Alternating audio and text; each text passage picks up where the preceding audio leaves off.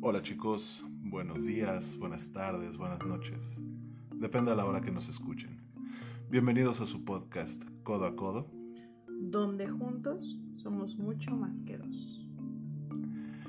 Les damos la bienvenida nuevamente, mi compañera, amiga y cómplice. Paloma, buenas tardes chicos, ¿cómo están? Yo soy Omar y venimos con un tema nuevo que es tan ancestral como la vida misma, las relaciones de pareja y todo lo que conlleva el ser nosotros. Pero antes, Paloma les quiere comentar algo. Chicos, ¿cómo están? Muchas gracias por seguirnos escuchando, muchas gracias por ese apoyo que hemos recibido de todos ustedes, qué bueno que les guste. Gracias a todos los que han hecho comentarios bellos, preciosos y hermosos sobre mi voz. Ojalá que les siga gustando, aunque yo estoy un poco enfermita, pero gracias. Y eh, vamos a platicar un poquito sobre la tarea que les dejamos la semana pasada para que hicieran una lista de sus cualidades y sus virtudes si se acuerdan de nuestro tema Dime qué somos, que justo eh, eh, tiene el propósito de entenderse a ustedes y de poder entender a sus parejas. Ojalá que lo hayan hecho, por favor en los comentarios platíquenos qué hicieron, si lo hicieron, si no lo hicieron y qué tan rico les fue. Si tuvieron eh, la plática de, la primera semana, si no la tuvieron, si han estado eh, realmente haciendo las tareas que les dijimos. Muchas gracias a todos, por favor no dejen de comentarlos. Un saludo muy, muy especial a Yareli y a Claudia, que son eh, mis fans, porque así me lo han dicho ellas. Muchas gracias chicas, un beso y un abrazo grande, grande.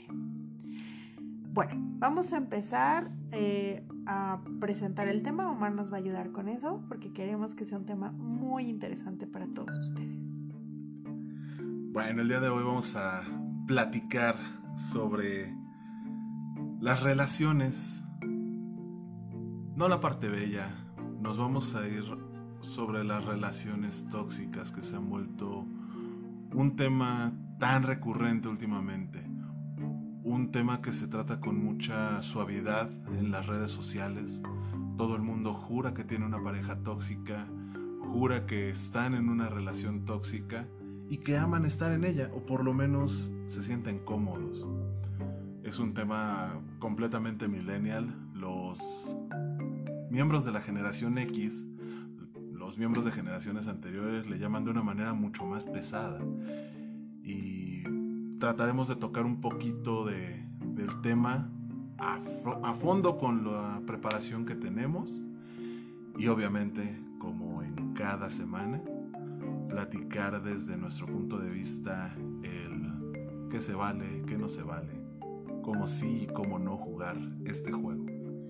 Algo bien importante chicos es que hoy, a diferencia de otra semana, vamos a platicar de experiencias propias todo lo que les contemos han sido de experiencias nuestras, porque aunque ustedes no lo crean, a pesar de todo lo que han escuchado de nosotros, también hemos tenido por ahí nuestros errores garrafales.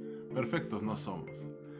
Eh, no porque tengamos nuestra voz en estos lugares de difusión, tengamos la verdad absoluta o seamos perfectos desde el primer momento. No nacimos sabiendo, nos hemos dado topes en todo momento y en todo lugar hemos descubierto a la mala, hemos aprendido a la muy mala, el cómo llevar relaciones, iba a decir sanas o iba a decir buenas, pero tampoco las podemos clasificar así. Al final son relaciones funcionales.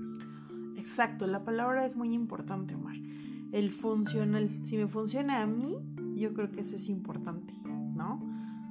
Eh, tenemos... Eh, todos, todos, todos tenemos derecho a equivocarnos, todos nos hemos equivocado, pero lo importante no es que no te caigas, sino que una vez que te has caído te vuelvas a levantar y aprendas de ese pesote que te diste porque te dolieron las rodillas, los codos, la cabeza y todos los lugares donde te pegaste, ¿no? Entonces, vamos a tratar de que este, este tema sea ameno para ustedes, no sea tan clavado, pero sí les vamos a dar algunos datos bien importantes. Una relación tóxica es un lugar en el que estás y crees querer estar, pero no te está dejando nada bueno. Hace muchos años tuve una relación de pareja en la que todo parecía medio sobre hojuelas, eh, nos llevábamos muy bien. Todavía no existían las redes sociales, creo que a lo más que llevábamos era a High Five o algo así. Y nos comentábamos cosas bonitas y lindas, y todos nos decíamos que éramos la pareja perfecta y que nos llevábamos increíblemente bien.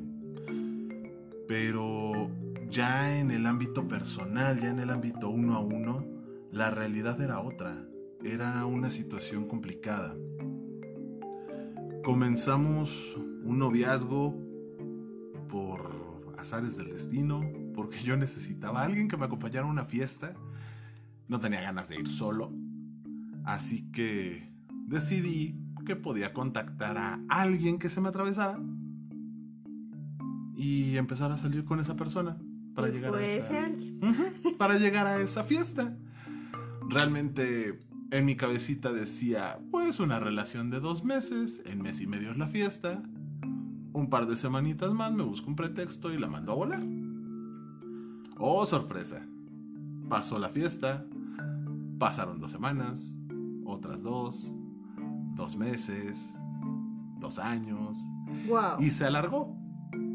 Esta relación eh, iba bien, iba bonita según todo el mundo, pero buscábamos la manera perfecta de hacernos menos el uno al otro, que porque yo había especializado la preparatoria, los últimos semestres de la preparatoria. bueno, los reprobé, hombre. No te rías, puedes tener un hijo igual. Eh, trabajamos mucho sobre la intimidación, yo soy el poderoso megalosaurio, yo soy el hombre grande y fuerte que puede impactar visualmente a cualquier persona, nadie se te puede acercar. Ella era una mujer dominante, no permitía eh, relaciones amistosas de mi parte con otras mujeres. Típico. En algún momento hasta mi familia era mal vista, no podía acercarme con mis primas, con eh, con tías, con lo que quieras, porque la señorita se ponía un tanto mal. Pa' pronto una loca. no es cierto, chicos, es un título muy feo, pero seguramente eh, si ustedes han vivido una relación así, todo el mundo nos dice que estamos eh, con una persona loca, ¿no?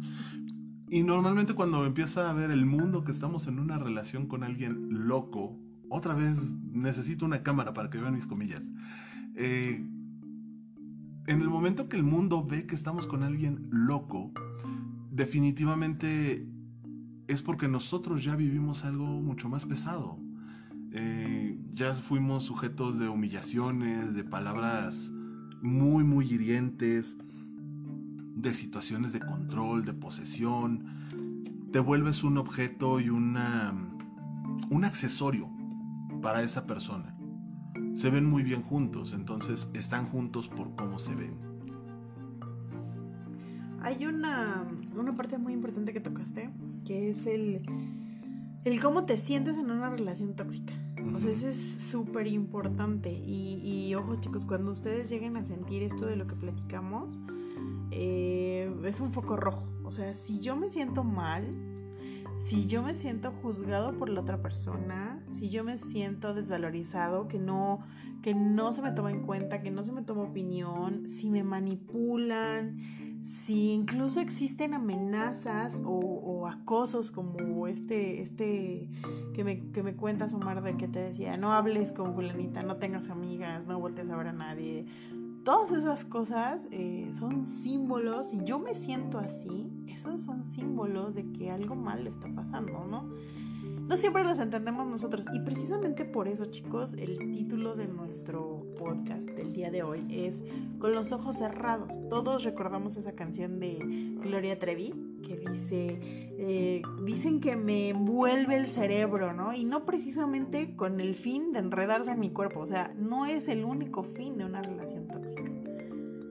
Ojo, no es el único fin y eso es básico, no podemos tener eso como, como que mi relación tóxica siempre está basada en el sexo, porque a veces ni siquiera el sexo es uno de los propósitos de la persona tóxica, ¿no? A veces ni siquiera hay sexo o se utiliza como moneda de cambio. Claro, y a veces la relación tóxica, que ya entraremos eso un poquito más adelante, pero a veces la relación tóxica no es necesariamente con una pareja sentimental.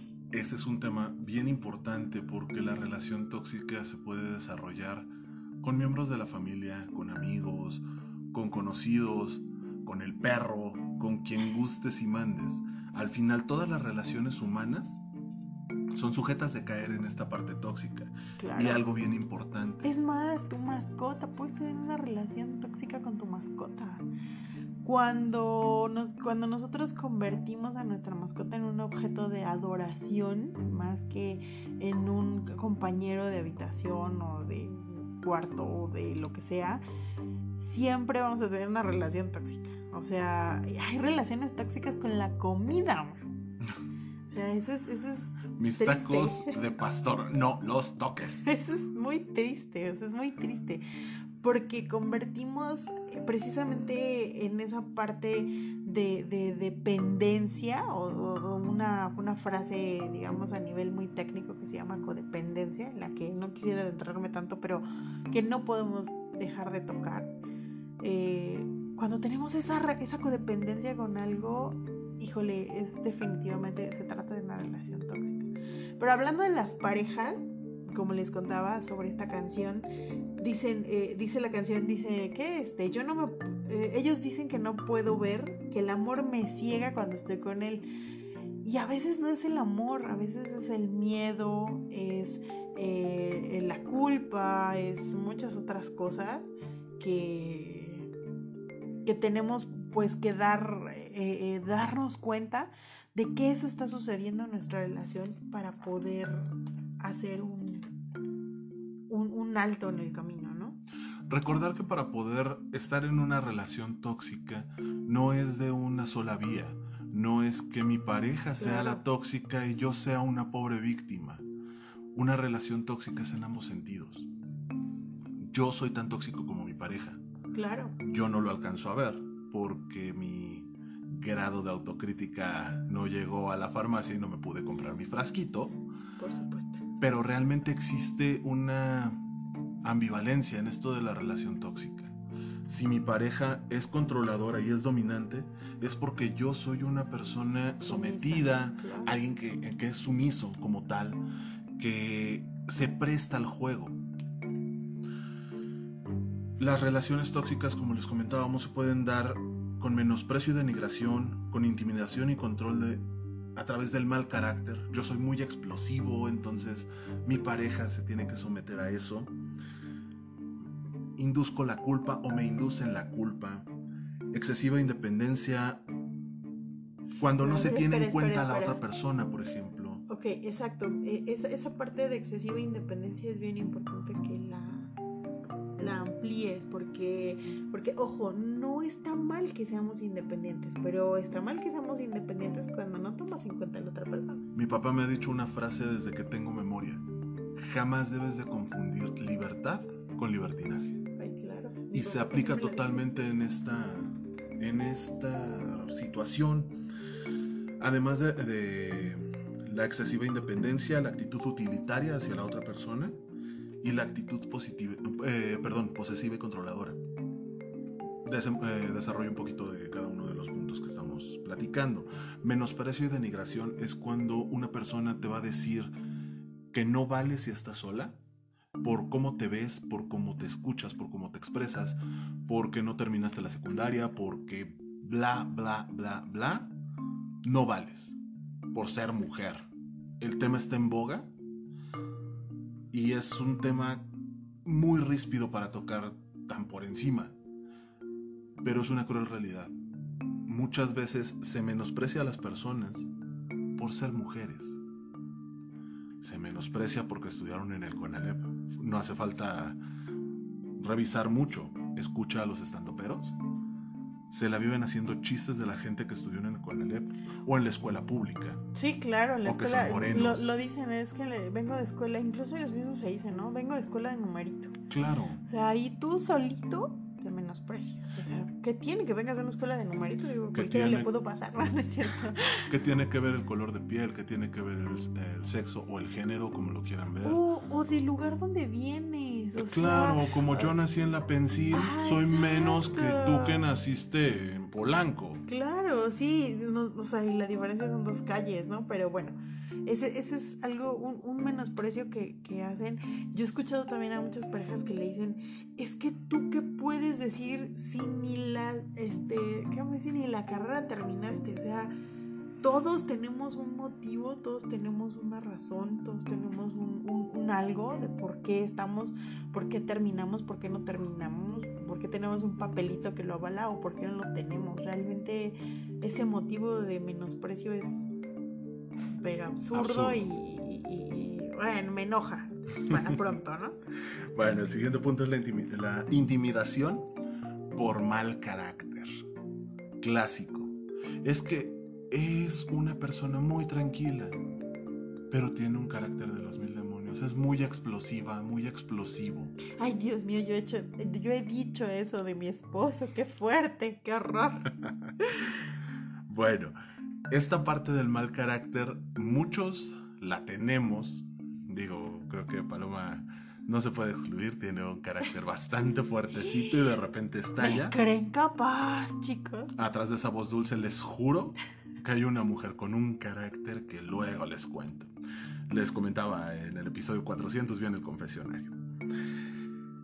Esto del mal carácter, más que comentarlo como una característica de personalidad, se utiliza como moneda de cambio. Se utiliza para decir que no haces las cosas porque el otro se puede enojar. O le dices de frente, no hagas esto porque me puedo enojar y no me quieres ver enojado. Soy muy bueno por las buenas, soy muy malo por las malas. Cálmate, Juan Gabriel. La inducción a la culpa es un tema un poco más fino porque muchas veces no nos damos cuenta de cómo vamos ingresando a ese camino de la culpa o cómo se nos va llevando hacia el camino de la culpa. No, aparte si vienes de una familia en la cual eh, te indujeron a la culpa desde que eras chiquito porque te decían, no hagas esto porque papá Dios te ve y se enoja. porque los reyes no te van a traer nada. Exacto, y yo no digo que esté mal, eh, eh, digamos, este, este tipo de educación, o sea, cada familia es... Cada quien es, libre de educarse como quiera. Pero sí, o sea, ya desde ahí te inducen a la ¿no? Totalmente. El trabajar con Santa Claus, con los reyes, con el niño Dios, con el ratón de los dientes, con todas esas figuras que todos trabajamos alguna vez, nos lleva a esa parte de la culpa. ¿Cuántas veces no hacíamos algo y era un, ay, Santa, no me veas porque me porté mal y no me vas a traer mi bicicleta? Ay, párate enfrente del crucifijo y dile que te portaste mal, que hiciste malas cosas párate con X, Y o Z y confiésate. Parte de la culpa, parte de, del cómo se van manejando la educación. Claro, y como les repito, no significa que este, esta educación esté mal, pero sí es una parte importante de por qué la cultura, por ejemplo, mexicana tiende mucho a estas relaciones tóxicas, porque somos personas que estamos inducidas desde el inicio a, este sentimiento de culpa por todo, por todo. Incluso hay quienes, eh, como comentábamos, eh, son experiencias eh, personales, hay quienes sentimos culpa cuando tenemos sexo. ¿Por qué? Porque así nos dijeron, nos dijeron que el sexo era malo y que solo las personas que estaban desviadas disfrutaban el sexo. Entonces, toda esa culpa la vienes cargando de familia. Y obviamente, pues si hay una persona que te induce la culpa para su propio beneficio, pues obviamente se la compras, ¿no? Y es una bomba de tiempo, a la larga va a estallar y de una manera horrible. Como se pueden dar cuenta, estoy jugando con una pluma, perdón, se está metiendo mucho el ruido, ya sé, voy a dejar la pluma a un lado. Eh, ahorita le doy dos manos a sus chicas a su, a su nombre. Me sigo, voy a brincarme un punto y ahorita regresamos a él. La actitud utilitaria es el momento en el que se, se le dice a la otra persona o se hace sentir a la otra persona como un objeto, como un accesorio. El que estás con esa persona porque se ven bien juntos, porque eres su último tren, porque si tú ya no estás, ¿qué va a ser de esa persona? No, una dependencia económica también, ¿no? Yo pienso que estoy contigo porque me sirves, porque tú tienes manera de trabajar y tienes tu dinero y entonces de ahí yo estoy sacando para mis cosas. Y a ti, que eres el sumiso, te encanta complacerme y comprarme y darme. Y entonces yo te manipulo para que lleguemos a eso de que tú siempre me complazcas, pero nunca terminas de complacerme. O al revés, tú eres la persona que trabaja, yo estoy encerrado en la casa cuidando a los niños, a los perros, a los gatos, haciéndote la comida y tendiéndote la cama. Y es para lo único que sirvo. Claro. Porque no soy lo suficientemente capaz de salir a ganar mi dinero. Claro, pero cuando quiero salir, ahí Exactamente. Eh, el siguiente punto es la actitud posesiva y controladora que se enlaza con lo que estábamos platicando. Eres de mi propiedad y no te voy a permitir que hagas nada que yo no quiera. No puedes salir, no puedes tener amigos. Eh, es más, no puedes ver tales canales de televisión. No puedo ver mis novelas porque a ti no se te da la gana. No puedes ver La Casa de Papel porque a mí no me gusta. No puedes Ay, Dios mío, eso sí duele. no puedes escuchar cierto tipo de música porque a mí no me gusta la banda. El género que yo quiera, la banda que yo quiera y en el momento y al volumen que yo quiera. Te controlo los gastos, te controlo cómo gastas tu dinero que tú te ganas, que tú has trabajado por él. El típico, depositémoslo a una cuenta conjunta para que los dos tengamos acceso, pero el único que tiene la tarjeta soy yo.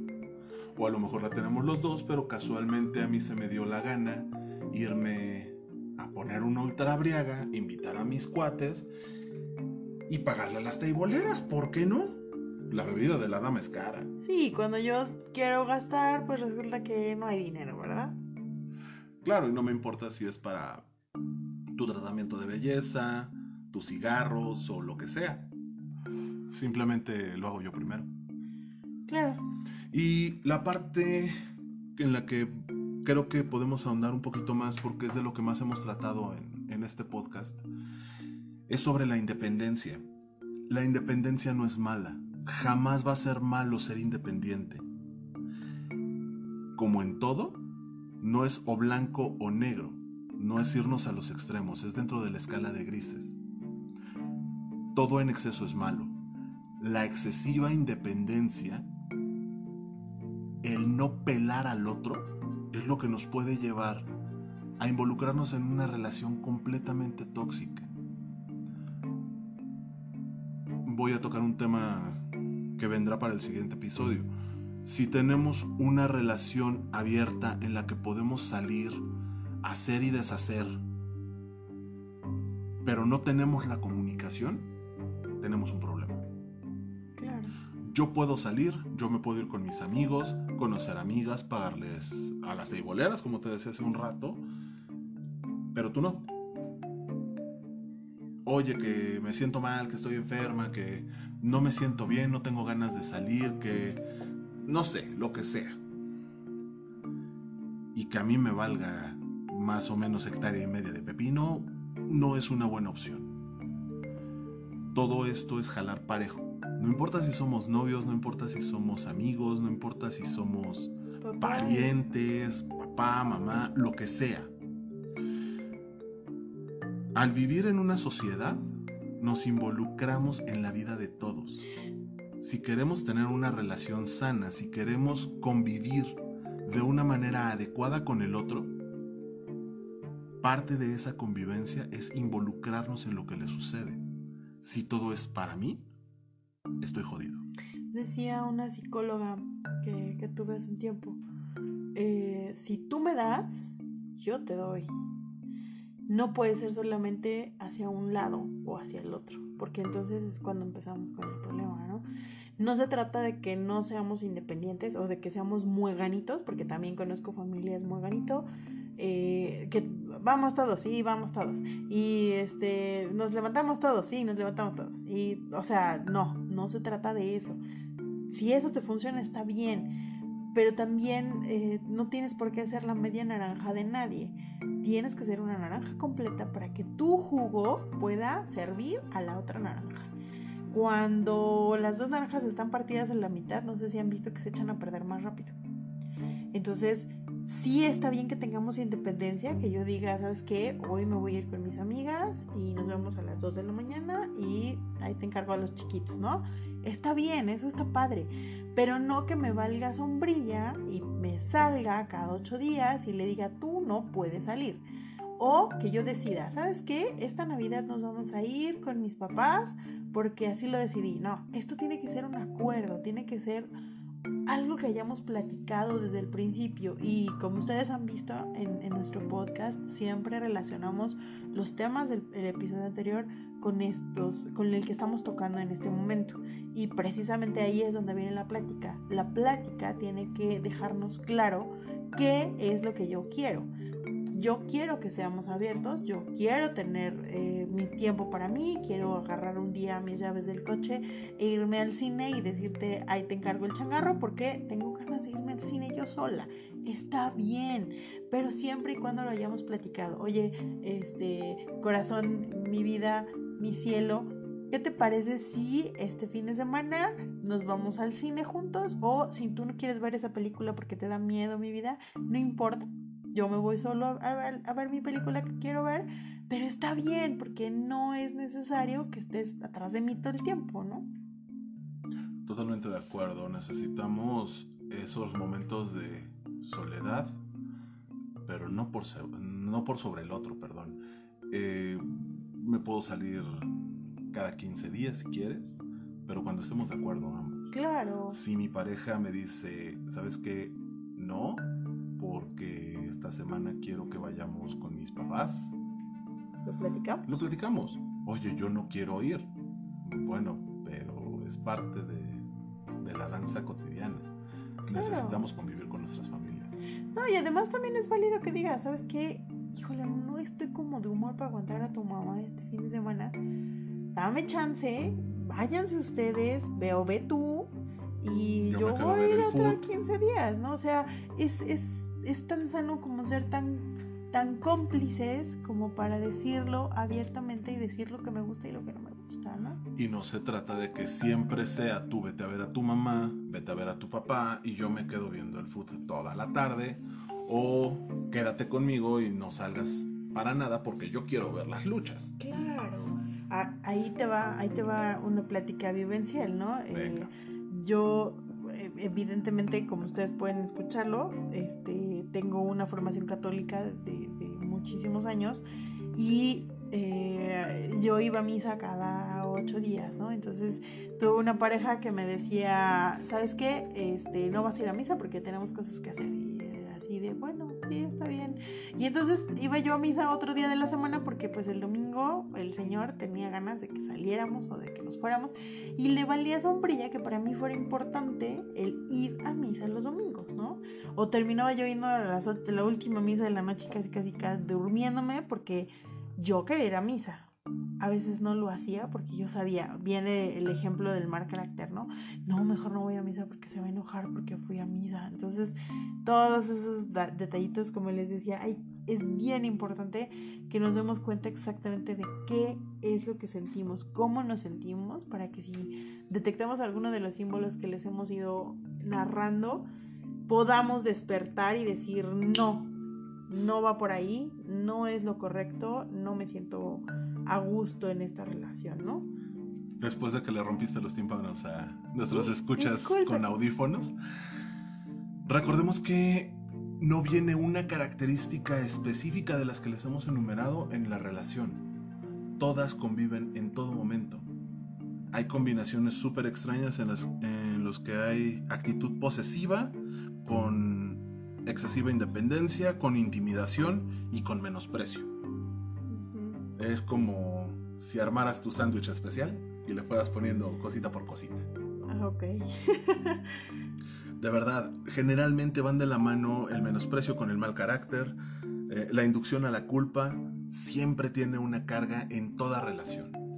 Pero, pero también está a veces muy disfrazado, ¿no? Hay síntomas que no son tan evidentes, o sea, no sé tú, dime, porque puede ser el que te trata como princesa y eres lo más lindo y es muy tierno y te llena de presentes y de regalos y pero ese eh, no te pongas esa falda porque está muy corta o no te pongas ese brasier porque se te notan mucho los senos ese escote no está bien ponte algo no me gusta que te peines así no me o sea Generalmente va disfrazado que es por tu Exacto. seguridad, para que la gente no te falte el respeto, para que no te estén viendo de forma lasciva, para que bla, bla, bla, ¿Sabes bla. qué es lo peor? Que existe literatura, Dios mío, abundante en esta época. No voy a decir nombres de libros porque luego el señor Gray se enoja, pero hay mucha literatura que nos contamina diciendo que ese tipo de relaciones son sanas, cuando el control es tan, tan, tan cañón. Y sobre todo nos hace pensar que todas esas sombras que trae alguien encima van a cambiar y van a desaparecer por amor. Exacto, y que va a cambiar. Es que cuando nos casemos va a cambiar. Ay, Dios mío. Es que dentro de la relación va a ir mejorando y va a sustituir todos esos demonios por angelitos que yo le voy a dar. Claro, sí, no, es terrible, es terrible eso, pero bueno. Así de absurdo como se escucha, es tan absurdo como el intentar hacerlo. Ok, fíjate, yo te tengo un ejemplo muy, muy padre sobre esta relación tóxica que se ha pintado en el cine y volvemos a tener ejemplos del cine, chicos, que se ha pintado como la mejor relación de este planeta, ¿no? Eh, hay una película que es el refrito del refrito del refrito, que se llama Nace una estrella. La primera versión se hizo en 1937 con Janet Gaynor y Frederick March. Hay una segunda versión que a mi gusto es la mejor, pero no por eso menosprecio la más reciente. En 1976, más o menos, está una versión con Barbara Streisand y mm, Chris Christopherson, que es uno de los hombres con barba que más me han gustado en toda la vida. Y la versión más reciente, que es de 2018, que es con Bradley Cooper y Lady Gaga. Los personajes son Jackson y Ali, en, en esta última versión, que es un hombre que conoce a una mujer, la desarrolla porque ella es una gran cantante y él está ya en su época, él es un adicto al alcohol, es un alcohólico empedernido y entonces mientras ella va creciendo, él va degradándose como persona por ese mismo vicio al alcohol, ¿no? Y estoy segura de que no la has visto, porque primero es un musical y a ti no te gustan los musicales, y estoy segura de que no la has visto por la cara de what que me estás haciendo. Ojalá lo pudieran ver, chicas, pero bueno. Es maravilloso el cómo esta película muestra, te lo juro, la relación tóxica. Porque él se vuelve, o sea, él en vez de ayudarla en su carrera, se la jode. Así, literal. ¿Por qué? Porque ella recibe, está por recibir, no me acuerdo si un Grammy, un, un premio de estos así grandioso. Y ese día él llega ahogado, ahogado de borracho a la, a la premier. Se para cuando ella recibe su premio y se hace pipí en el escenario cuando ella está recibiendo su premio. Imagínate la vergüenza que ella pasa. Y entonces el cine lo pinta de, no, es que yo te amo. Y a ella le vale lo que está sucediendo, obviamente sí lo odia, ¿no? Pero por los 30 segundos que siguen al hecho, pero después es de, no, tengo que ayudarlo. Y entonces voy a luchar por él y lo meten en una, este, clínica de Oceánica. rehabilitación y bueno, y él se da cuenta de que ella vale mucho y ella le compone una canción y bueno, bla, bla, bla, bla, bla. Otra vez regresamos a que... Al final feliz. Bueno, no, no es tan feliz. Ese, ese giro de tuerca en el que todo se soluciona. y- De hecho, el final no es feliz. Eh, no sé si ya la hayan visto. Espero no spoilearla. Bueno, pues la película tiene más de un año y además es la tercera versión. No creo que haya un spoiler, pero él se suicida. Porque alguien le dice, de hecho el representante de ella le dice, oye, güey, le estás jodiendo no solo la vida, no solo la carrera, sino la vida. Entonces él termina por suicidarse, ¿no? Bueno, he de decirte Es un que final ese es muy el feliz. final feliz que merecería ella. Si ella está creciendo y él es un ancla, lo único que debes de hacer es quitarte el ancla de encima. Si no eres capaz de quitártela tú. Que el ancla se tire al piso, o sea, vale gorro. Sí, es, muy es rosa. triste este, este ejemplo. Como les comentaba, el cine los pinta de la mejor manera, pero siempre los, los marca en un final feliz, ¿no? De amor, porque al final ella hace un homenaje para él, ¿no? Y, ah, sí. He de confesarte que cuando yo la vi, lloré como Magdalena. O sea, lloré así, pero a moco tendido. Y lo peor es que iba en un autobús. Dios mío, qué vergüenza. No, bueno. Estaba en un viaje eh, de, de negocios en otro país y la vimos en, fuimos de un país a otro en un, en un autobús y ahí fue cuando tuve oportunidad de verla y yo no podía controlarme y me volteaba para que no me vieran cómo lloraba, pero era un sollozar completo, ¿no? Entonces yo confieso que lloré, pero tal vez lloré porque me vi muy identificada en una relación que tuve en algún momento de mi vida Sí, claro. Fue una relación de muchos años, o sea, duré casi ocho años con esta persona, o sea, no Wow. fue de un momentito, no fue de dos meses, no fue de dos años. Ahora me explico por qué tanto tiempo estuvimos sin contacto. y justamente eh, eh, en esta relación había una relación tóxica porque él era un alcohólico. Entonces, muchas de las cosas que yo hubiera querido hacer en esa época de ah, adolescente, este, adolescente y entre adolescencia y joven, juventud, perdón, eh, me hubiera gustado hacer muchas más cosas, como por ejemplo al terminar la carrera irme de viaje con todos mis compañeros, y no lo hice porque él no quiso que se hiciera, Ok. ¿sale? Ir a la fiesta de graduación y no lo hice porque él no quiso que fuera. O sea, fue una cosa terrible y ahora que lo veo en retrospectiva es terrible y me da mucha me da mucha pereza mi yo de ese pasado porque los signos eran evidentes. No te ganaste un Grammy y él no llegó ahogado en alcohol a orinarse en el escenario, No, pero pero hizo su versión. sí, claro, o sea, eso de irlo a sacar del Ministerio Público a las 3 de la mañana acompañada de mi papá, o sea, créeme que fue una de las peores experiencias de toda mi vida, ¿no? Entonces, eh, realmente somos, eh, somos personas que si tenemos el apoyo, y eso lo vamos a ver en las conclusiones, chicos, si tenemos el apoyo suficiente, entonces podemos salir de este hoyo. Cuando yo me doy cuenta que esta relación es tóxica, entonces soy capaz de ayudarme.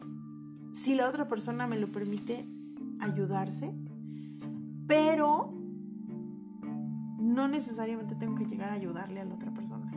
A veces basta con ayudarme a mí y eso hace que la otra persona flote. Si la otra persona no flota, dice en la ópera rock, las cosas bellas flotan. Si no flotan es porque eres feo. Así. Si no Muy saben cruel, de qué ¿no? ópera rock está hablando, pregúntenle en los comentarios porque es una obra maestra. Sí, saludos a José Force, que yo sé que no nos escucha, pero no ¿Tú qué sabes? Yo a lo lo mejor es de esos escuchas que tenemos en Guadalajara. Yo lo amo. Dentro de las relaciones tóxicas hay una salida. Como Siempre. en todo en este planeta hay una salida. Entonces, tú viviste una, yo viví una, cada una de las personas que nos está escuchando ha vivido una. Yo viví una, las personas que nos escuchan deben de haber vivido otra, yo viví una. y Dios así. mío, ¿cuántas viviste? Este, Qué triste. He de confesar que fui muy noviero, entonces fue más de cinco, por lo menos. Pero bueno, claro. este. ¿Qué nos puedes decir desde tu perspectiva para salir? Pues mira, primero terminar con el autoengaño. Es decir, no puedo yo seguir eh, creyendo que algún día va a cambiar y que todo esto es pasajero y que su mal carácter va a disminuir con el paso del tiempo o que puedo yo cambiarme en mi esencia para poder complacerle. Eh, después, el asumir que no soy el único culpable de que la relación sea tóxica o de que la relación no sea funcional. Lo que platicábamos, ¿no? El saber que esto es de dos, Exacto. que no nada más me voy a cargar yo todo, que por mí no estamos avanzando, que por mí tenemos un problema, que yo soy el que distribuye las culpas, que yo soy el que dice que esto está mal, que yo hago todo porque esto se vaya al caño, que yo te, eh, te llevo al punto en el que, no sé, estés volteando para otro lado o estés haciendo algo diferente.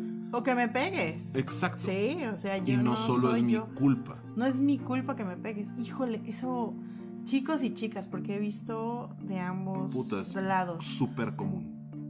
Tristemente el que es muy te común. pegue no es tu culpa. Y perdón por la frase tan fuerte que voy a decir, pero es culpa del hijo de la chingada que te está pegando. O de la hija de la chingada. O, bueno, yo hablo, o sea, yo sí utilizo las reglas de la Real Academia de la Lengua. Cuando hablo Ah, en pero- masculino, hablo para todos los géneros. Ah, Señor es que yo soy inclusivo. Pero bueno, por ser yo no. Entonces, es, es eh, muy, muy cruel esto, pero sí, no es tu culpa. Cuando alguien te pega, no es tu culpa. Es culpa del otro. Pero si te pega una segunda vez, entonces sí es tu culpa. Y Si me pega la primera, es su culpa. Si me pega la segunda, es por pendejo. Digo, es mi culpa. Claro, por supuesto. Ok. Después hay que conocer cuál es el antídoto de lo tóxico en la relación. Esto es, primero identificar cuál de los, de los tipos de relaciones tóxicas tengo o qué mezcla tengo estas relaciones tóxicas, es decir, si me utiliza, si me induce la culpa, etcétera, etcétera. Y entonces buscar cuál es el antídoto, ¿no? Hay que utilizar, chicos, nuestras clases de sinónimos y antónimos, ver cuál es el antídoto de esa relación, pero que voy a encontrarlo siempre con una ayuda de un experto. Hay que acudir con un experto, hay que ir con un psicólogo, eh, siempre una ayuda. Es más, incluso yo les podría decir un buen amigo, pero de los buenos, de los de a de De los veras. de a de veras. No el Ese- que dice que es tu amigo por ser un macho vete y te Exacto. quiere coger. Ese, ese que es tu amigo y te dice, güey, ¿por qué estás en esa relación? ¿La estás regando? Cagando, dilo, no pasa nada. Es que no me gusta mucho, pero cuando tú lo, cuando tú lo escuchas de una persona, dicen que si el río suena es porque agua lleva. Si te lo dicen más de tres personas, aguas, algo está pasando ahí, ¿no? De acuerdo. Después, eh, Ya que identificaste el antídoto que necesitas, tienes que determinar exactamente cuáles son las conductas a las que se los vas a aplicar. claro, No, no puedes tirar el antídoto en cualquier momento. Es como cuando te pica una víbora. Tienes que identificar cuál es la, la víbora que te picó. Que te picó, ándale, pues tú tienes aguijón. La víbora que te Yo me muerde. quedé pensando en tu frase, pero ya no quise decirla. Eh, déjame en paz. Tienes que saber cuál es exactamente la víbora que te muerde para saber qué antídoto es el que te vas a aplicar.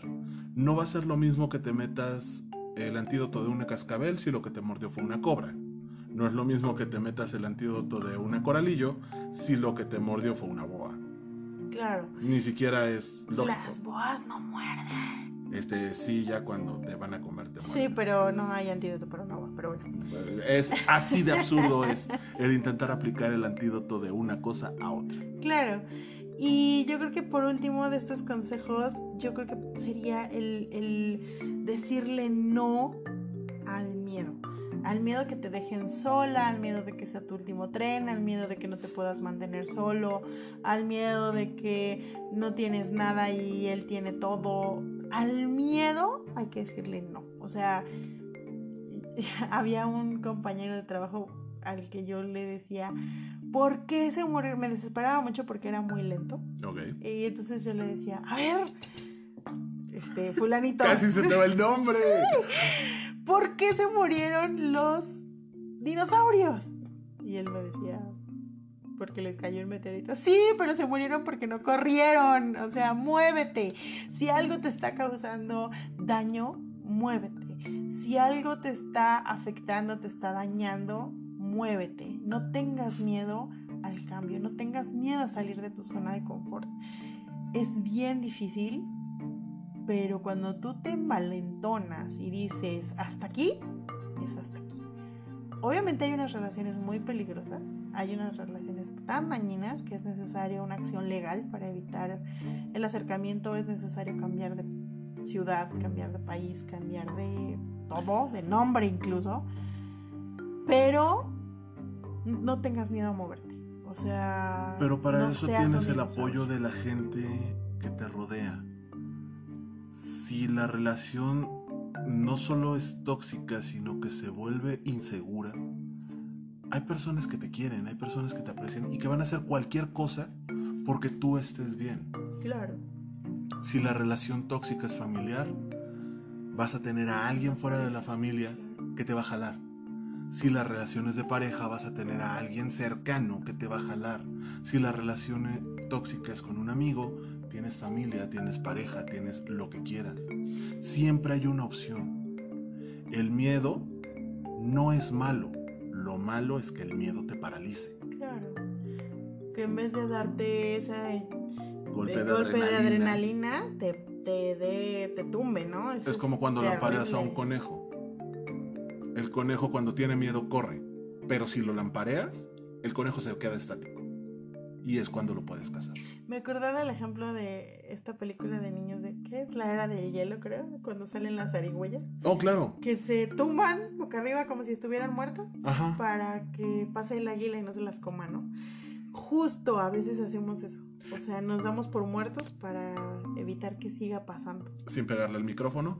El detalle está en que si te resulta hacerte el muerto, te haces el muerto. No sabes qué tipo de cazador traes encima.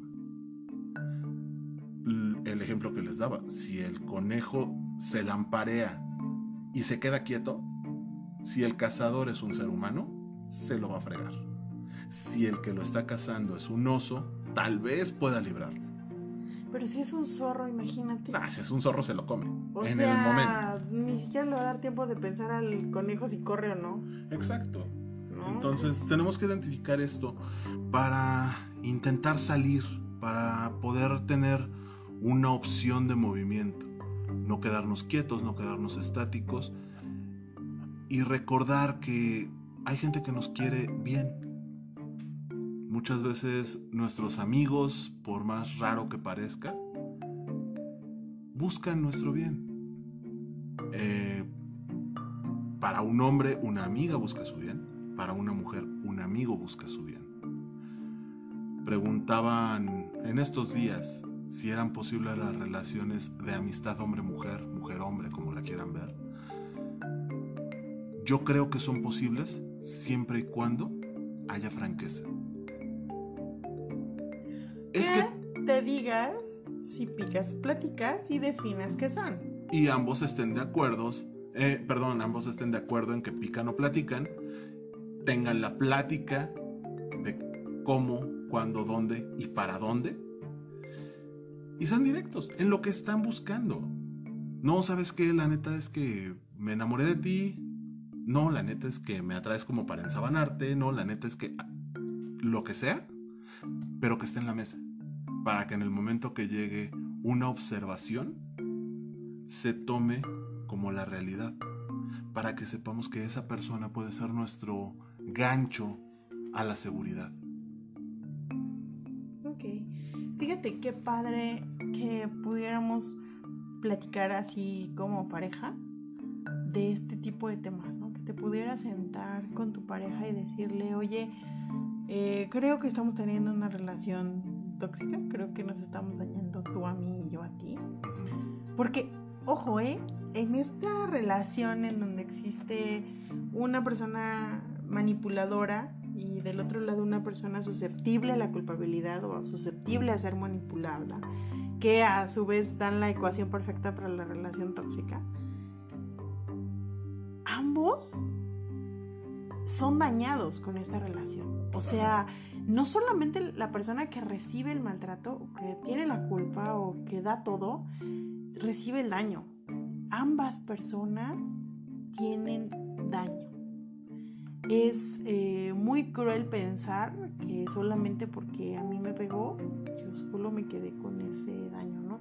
¿Cuántas personas hemos visto que por culpa también, eh, porque realmente no, no se dan cuenta que son ellos los, los eh, causantes de este tipo de, de relaciones dañinas, y tienen un final bastante triste, ¿no? Entonces, si realmente creo que existe amor entre, entre las, las personas de esta pareja, de esta relación, entre mi papá y yo, o entre mi mamá y yo, entre mis hermanos y yo, si yo sé que los amo, porque los amo, tengo que llegar a decirles exactamente qué es lo que está pasando en esta relación a veces existe una relación de, codependencia en una familia de una forma muy terrible, de una forma en la que no solamente es que alguien pisotea al otro,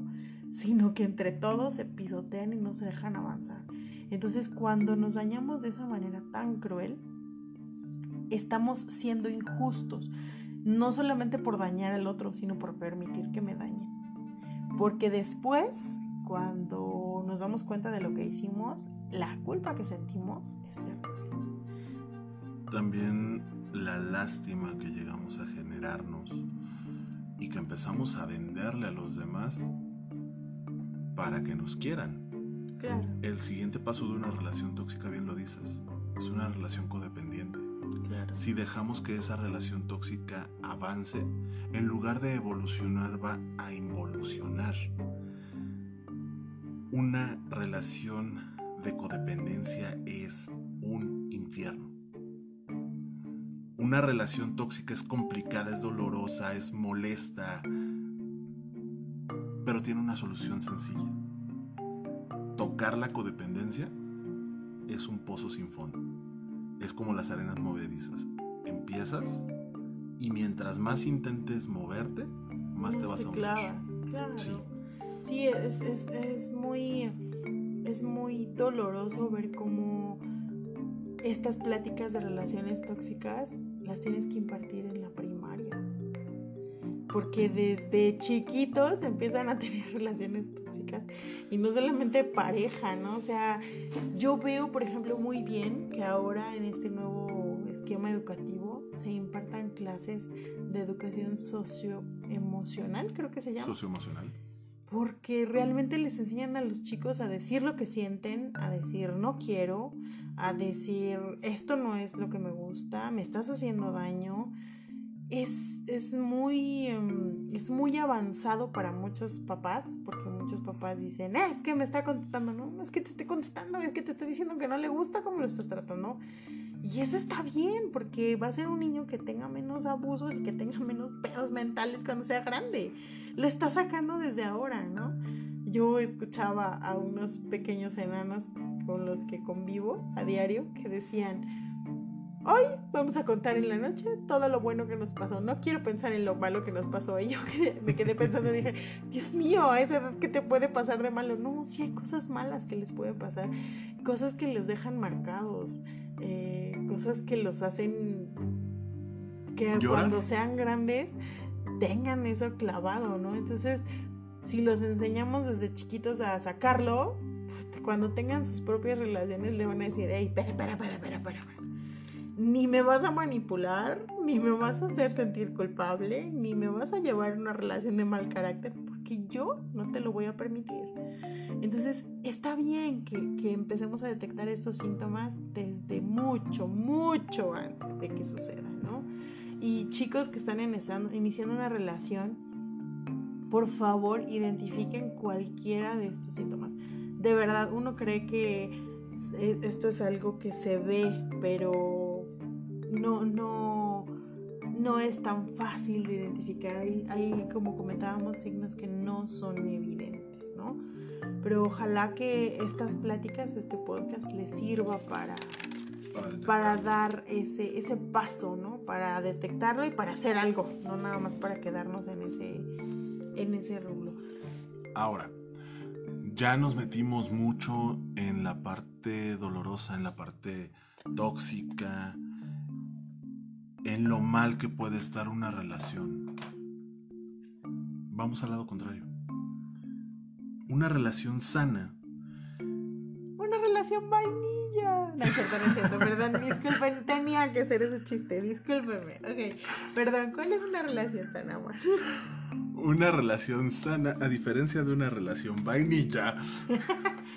no, de una relación tóxica. Bueno, ok, las relaciones vainilla las tocaremos más adelante porque es un tema muy divertido. Una relación sana es donde ambas partes cooperan para que no exista un, un maltrato físico, emocional, económico, sexual, ningún tipo de faltas de respeto, comportamientos abusivos, controladores, humillantes, manipuladores, que tengo mal carácter y te grito. Yo te lo resumiría más. Venga. Una relación sana es donde hay comunicación. Digo que siento, acepto que me digan lo que se siente y estoy dispuesto a mover mis eh, áreas de oportunidad a que sean mejoras evidentes.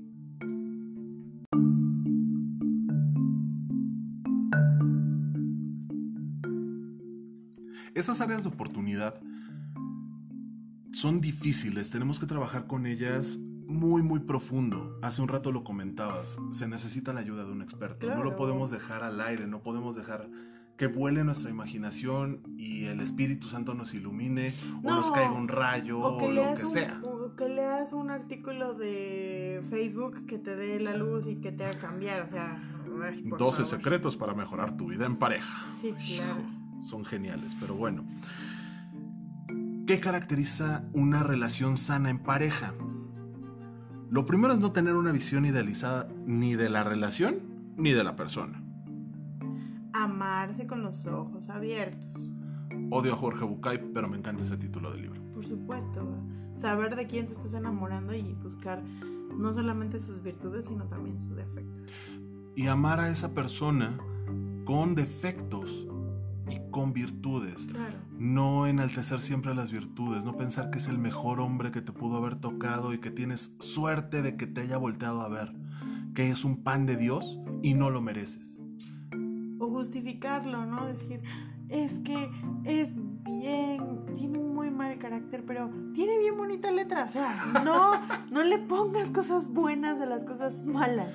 Tiene un mal carácter, tiene un mal carácter y lo asumes y lo aceptas y dices, estoy dispuesta a convivir con eso o no estoy dispuesta a convivir con eso. El cabrón o la cabrona, ciertamente, es un ser humano. Claro. Tiene cosas buenas, tiene cosas malas y es un campechaneo de ambas. Sí, pero no lo justificas uno con otro. Jamás. O sea, no dices, sí, pero. O sea, no. Sí, el güey me grita, pero me da dinero.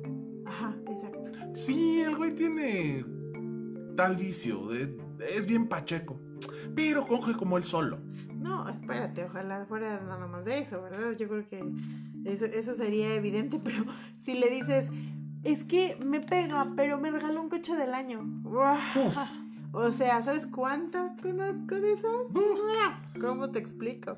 O el clásico. Ay, es que esta vieja es una payasa de marca, pero está buenísima. Ah, sí, también. Es un excelente trofeo para estar enseñando con mis amigos, con mis cuates, con mis compañeros. Y estarla presumiendo. Esos trofeos también son costosos. Hay que cuidar la relación. No me importa cómo se ve hacia afuera, que se cuide desde adentro y por los que están adentro. Claro. Cuando tú lo haces por ti mismo y te quieres cuidar a ti mismo, siempre te vas a procurar. Y obviamente eso genera que procures al de enfrente. Siempre, ¿no? Si somos buenos con nosotros mismos y nos amamos a nosotros mismos, podemos cuidar la relación desde adentro. Por supuesto. Pasar tiempo juntos es muy importante. No importa que pases 23 de 24 horas juntos. Lo que importa es que ese tiempo valga la pena. Puedo verte nada más a la hora que llego a la oficina, porque paso, te saludo, nos tomamos un cafecito así de volada comemos juntos y nos despedimos a la hora de la salida. Pero que ese tiempo valga cada minuto. Y eso cuenta, créeme que cuenta. Tiene un efecto en la persona maravilloso. Te hace pensar en esa persona y en esa relación como lo que realmente es, algo que vale la pena. Porque ambas personas están de acuerdo que así sea y se disfrutan en esos 5, 10, 15 minutos. El tiempo que sea pero realmente lo disfrutan en grande. ¿De qué te sirve que estemos 23 horas juntos si nos la vivimos peleando, si estás clavada en el celular, si bla. O sea, todos esos pretextos que hemos escuchado toda la vida. Y es algo que pasa mucho en las relaciones de noviazgo sobre todo. ¿Sabes qué pasa mucho también? Que hablas más por el eh, famoso WhatsApp. ¿Y con los stickers? Amo los stickers. A hablar en persona. O sea, están juntos y no se dicen más de cinco palabras. Mejor te comparto un meme. Exacto, eso es terrible, ¿no? Y no está mal que lo hagas, o sea, no está mal que también tengas, pero también como un accesorio, como algo complementario. Es parte del juego. Pero no lo sustituyas. El platicar, por eso hacemos este podcast, chicos, es la cosa más deliciosa de este mundo. Yo lo, lo equipararía a un buen orgasmo. Platicar es tan delicioso una relación íntima con una persona no necesariamente tiene que ver con el coito. Claro, por supuesto. Un orgasmo puede ser totalmente sexual, un orgasmo puede ser visual, puede ser auditivo, puede ser sensorial en general. Sí, puedes utilizar cada uno de tus cinco sentidos Puedes platicar con la persona de tonterías. Puedes platicar de cómo educar a tus perros que no se callan, por cierto. Saludos a mi perrita. Pero no tuve con quién dejarlo, ustedes disculpen. Puedes platicar de lo que sea y sentir que has tenido la mejor plática del planeta, la mejor plática de la historia. Y eso es pasar tiempo juntos, el que valga la pena cada minuto. Después debes de aprender a convivir con las diferencias, lo que platicábamos. Hay virtudes y hay defectos, siempre van a ir de la mano. El aprender a convivir con esto nos va a dar todos los beneficios de saber cuáles son las reacciones de la persona, cómo va a reaccionar ante lo que se nos presente. Cuando, cuando tú haces eh, un acopio de fuerzas por definir cuáles son las virtudes y los efectos de la persona con la que estás, siempre tienes una visión más amplia.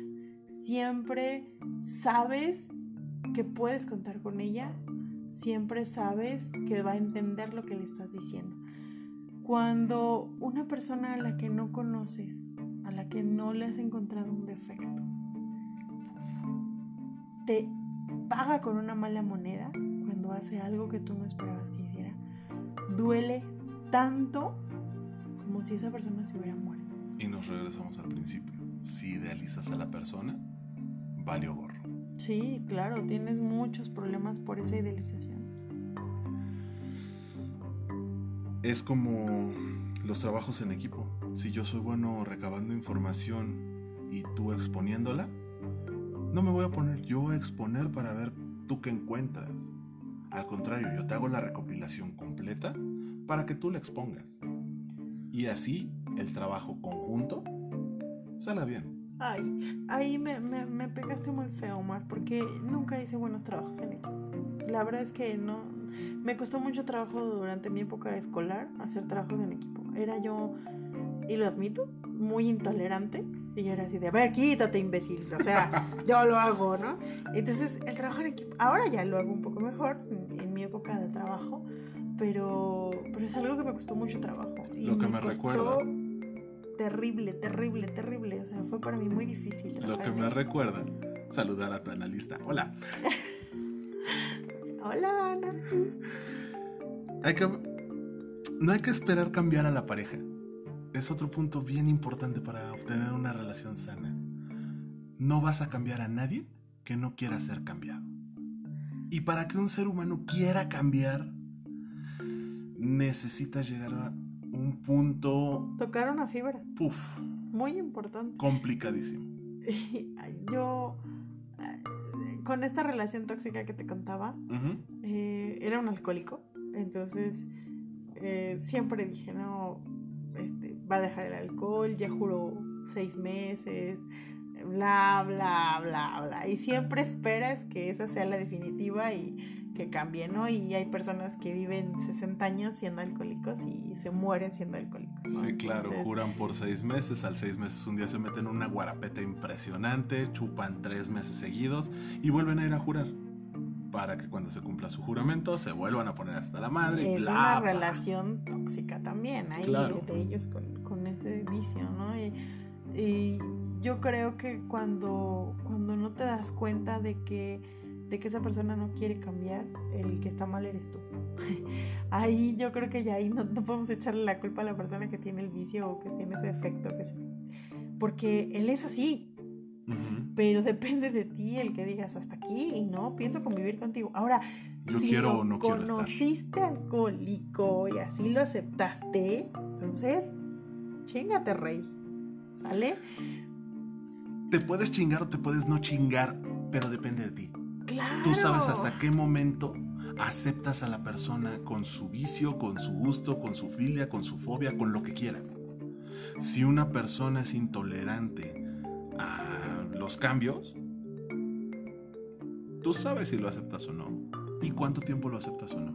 Tampoco debes de cerrar los ojos y decir, no, vamos a vivir felices toda la vida si no acepta los cambios. Porque en la primera que quieras cambiar, vale Claro. Iba a decir algo bien feo. Sí, claro. Hay que aceptar que habrá puntos en los que no se va a estar de acuerdo y va de la mano con lo que estamos hablando. No tenemos que ser con nuestras parejas exactamente como el otro quiere. Y nuestra pareja no tiene que ser exactamente como nosotros queremos. Va a haber puntos en los que no estemos de acuerdo. Tonterías como el equipo de fútbol, tonterías como el deporte que se practica, tonterías como el tipo de mouse que se usa para la computadora, la forma en cómo acomodas las servilletas al comer, el que coma tacos de lengua y yo de tripa. No, y, cosas tan absurdas como es que ya te dije que tires el cotonete en la bote de la basura. Dios, puede ser tan traumático para una persona, pero si esa persona no llega y le dice, oye, ya me harté de levantar tus cotonetes y tirarlos yo al bote de la basura. Si nunca lo dices, nunca va a cambiar. Saludos a tu pareja. tú aceptarás que efectivamente nunca va a cambiar. Es decir, ok, yo lo seguiré haciendo y yo lo seguiré tirando. Pero si nunca te lo digo, es posible que nunca cambie. Y enlazamos el siguiente punto, que es la comunicación adecuada. Claro. ¿Cómo se lo dices? ¿Cuántas veces se lo dices? ¿Y por qué? le dices las cosas. Sí, porque si llegas y le dices, ya te dije que no tienes el cotonete. Uh, por Dios, tranquila. O sea, es un pinche cotonete. Exacto, y tal vez lo empiece a tirar dos días ahí. Pero el tercero lo vas a volver a encontrar sí, O a los seis meses, ¿eh? Sí, sí, sí, sí. Pero no estás teniendo una comunicación adecuada. No le estás diciendo las cosas del por qué te molestan, cómo te molestan, qué puede hacer para mejorarlo y cuánto le agradecerías al que lo mejorara yo recuerdo mucho que cuando me casé, a mí me decían, no, es que eh, es terrible porque cuando tú le dices que tire la ropa en su lugar o que si este el problema de la comida y que si guisas igual que su mamá, no, no, no, no, señores, el peor problema cuando te casas es cómo te duermes. el acomodarte con otra persona en una cama es terrible. Entonces, cuando no le explicas, a ver, yo duermo en posición fetal y necesito tener mi espacio, entonces vienen los problemas, ¿no? Pero tienes que ser muy claro y decir, esta es mi forma de dormir. Claro. Es posible que encontremos, o es preferible que encontremos una forma de dormir juntos. Pero si yo no digo qué quiero o cómo quiero dormir, vamos a pasar meses en el insomnio. Siguiente punto, le das un, un voto de confianza. Claro a ver, ya te dije que te estoy pidiendo de la manera más atenta y decente que sé el que tires los cotonetes en el bote de la basura. No te lo voy a estar recordando todos los días, Rey. ¿Sale? Claro. Confío en que tú los, vas, a tirar porque ya me escuchaste, ya tuvimos una comunicación adecuada, ya sé que no pensamos de la misma manera, pero te estoy exponiendo mi punto. Entonces, por favor, cambia esa trincha conducta. Claro, y es muy probable que si lo comunicaste de una manera correcta y si el receptor tuvo el mismo mensaje que tú querías expresar, haya una respuesta este, asertiva, ¿no? Acertada más que nada. Pero no tenemos esa comunicación asertiva. Le das el voto de confianza, órale, lo va a hacer este amigo. brincamos al siguiente punto. Somos honestos. El día que no lo haga, te va a decir, oye, la neta se me olvidó. Sé que te purga que deje botados los cotonetes. Ay, oye, pero la neta se me te agarraste de mi ejemplo, qué horrible eres, pero bueno, es que para mí me causa es mucha gracia. Perdón, pero es un tema con mucha gracia para mí. O sea, un cotonete, neta, un cotonete. Sí, sí, para mí fue todo un trauma. O sea, podía, podía aceptar cualquier cosa, es decir, que eh, estando dormidos, tirar la cobija, o que se tapara hasta la cabeza, o no sé, whatever. Casi cualquier cosa, pero que no tirara los cotonetes. Dios. Y ojo, el último punto que traigo anotado es respetar a tu pareja. El respeto es fundamental. No le vas a mentar la madre porque no tiró el cotonete. Claro. Simplemente tú también le pones el tamaño adecuado a la situación. Es un cotonete. Es muy triste la cantidad de parejas que yo he escuchado que se dicen uh, una sarta de groserías que no voy a repetir aquí porque no me gustan las groserías en el podcast. Si se fijan, las he dicho muy poquito. Pero es increíble cómo se dicen desde la palabra con P, la palabra con I, la o sea... Sí, sí, sí, hay gente que de... Y yo digo, ¿cómo le puedes decir, decía mi madre o dice mi madre, que hablar de tu pareja es como escupir para arriba? Sí. Porque te cae, o sea, tú escogiste esa pareja. Si tú dices, es un idiota, es un estúpido, es un da, ta, ta, ta, te lo estás echando a ti. O sea, ¿qué, ¿qué, tan estúpido puede ser si tú estás con él, no? Exacto. Entonces, yo creo que esa parte del respeto, y no solamente en, cuanto a groserías, o no solamente en cuanto se las digas a él, sino que cuando te expresas con otras personas de tu pareja, lo hagas de una forma. Pendejo de mí. Sí, claro, lo, lo hagas de una manera respetuosa, siempre es importante. Somos personas que, que merecemos ese respeto, güey. Si yo quiero que me lo den, es necesario que yo dé ese respeto, que hable con respeto de esa persona. Y vas a respetar a tu pareja siempre y cuando sepas cómo te vas a respetar tú Claro, por supuesto. Si no, estamos fritos otra vez. Claro. Pero bueno, pues ha sido un tema muy extenso, chicos. Ha sido un tema maravilloso. Nos ha dado mucho gusto poder compartir con ustedes esta experiencia, estas experiencias que hemos tenido en relaciones tóxicas. Y les hemos contado realmente una parte muy pequeñita. Eh, pero es, es maravilloso poderse dar cuenta de qué tan inmersos podemos estar en una relación, salir de ella y poder contarle a la gente, yo lo viví y tuve vida para salir para que otras personas puedan salir de esas relaciones tóxicas. Empezamos con las conclusiones, chicos, ya saben que nos encanta dejarles tarea, esperen la tarea del día de hoy y vamos a empezar con las conclusiones de mi gran amigo Omar.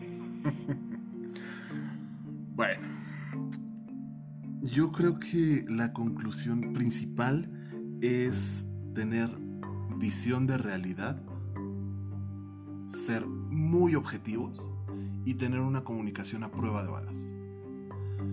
Si tenemos esos tres componentes, es mucho más sencillo llevar una vida de pareja, una vida familiar, una vida de amistad, cualquier tipo de relación, de la mejor manera posible.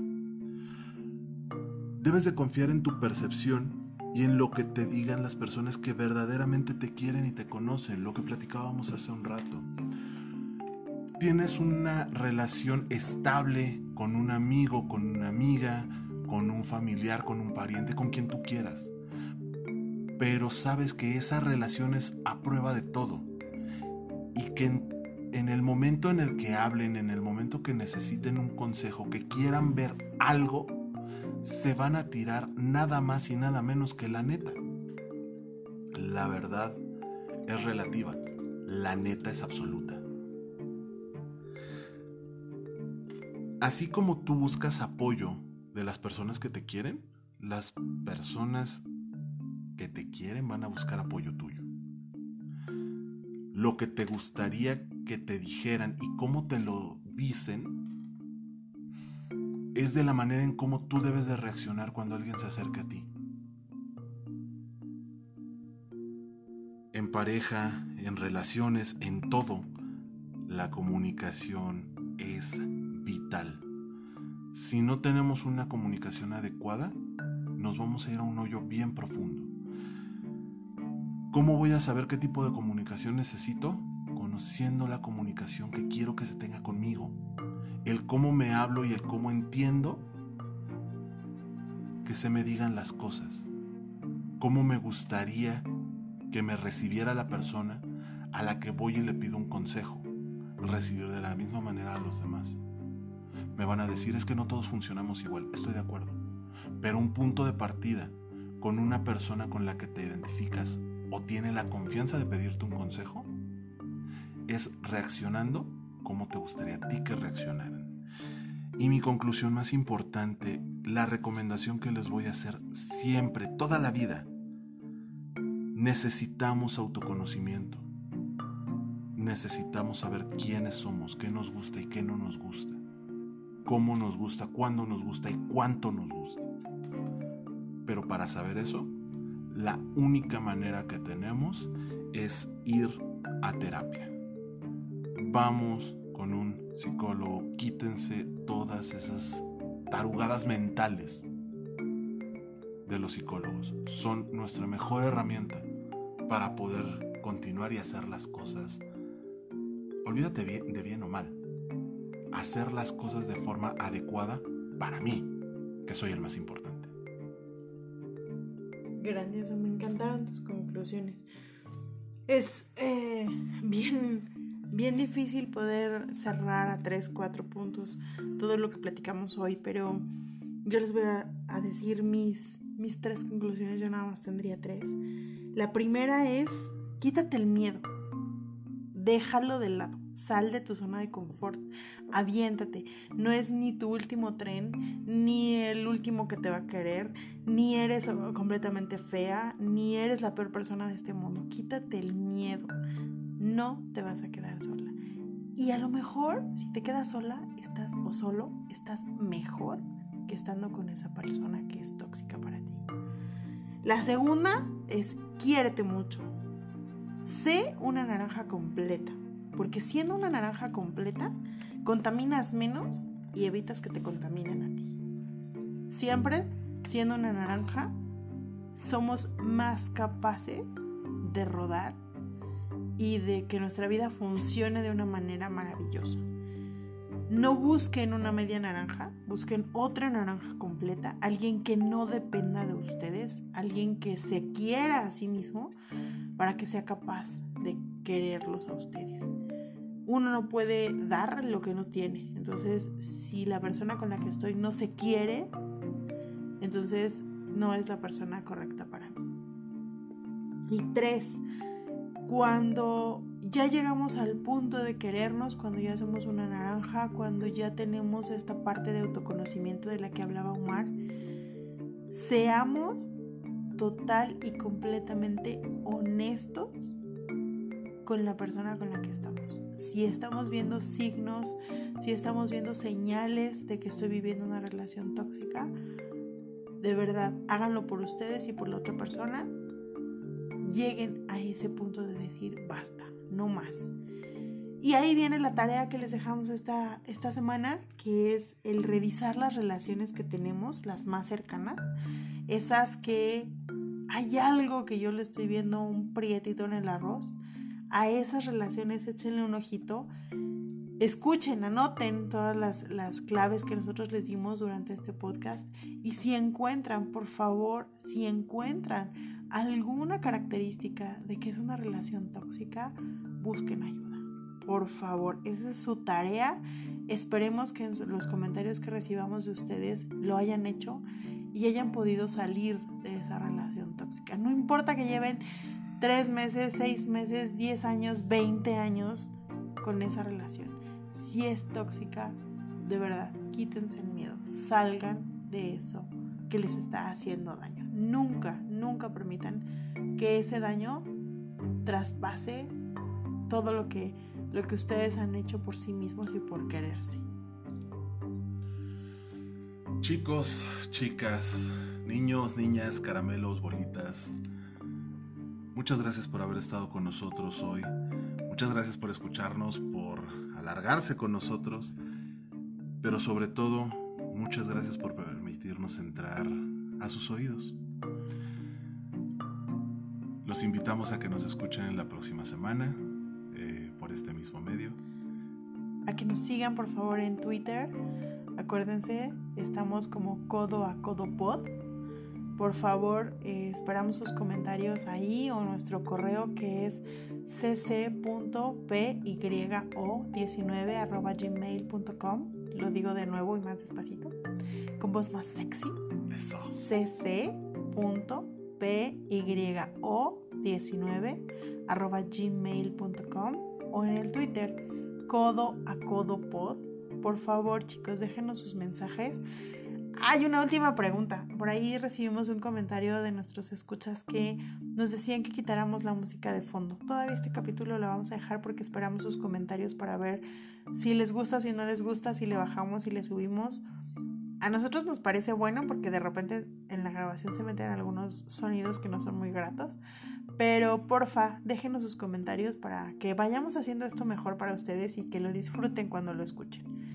Gracias por estar con nosotros, gracias por seguirnos, gracias nuevamente a las chicas y a los chicos que nos oyen y que ya nos dicen que son nuestros fans, nos hacen sentir maravillosamente. Un beso a todos ustedes y por favor sigan eh, eh, eh, siendo mejores para ustedes, no para los demás. Nos vemos, Omar. Gracias por compartir conmigo este ratito, ratote. Y me encanta, como siempre, platicar contigo. Es una delicia. Por favor, nunca dejemos de hacerlo.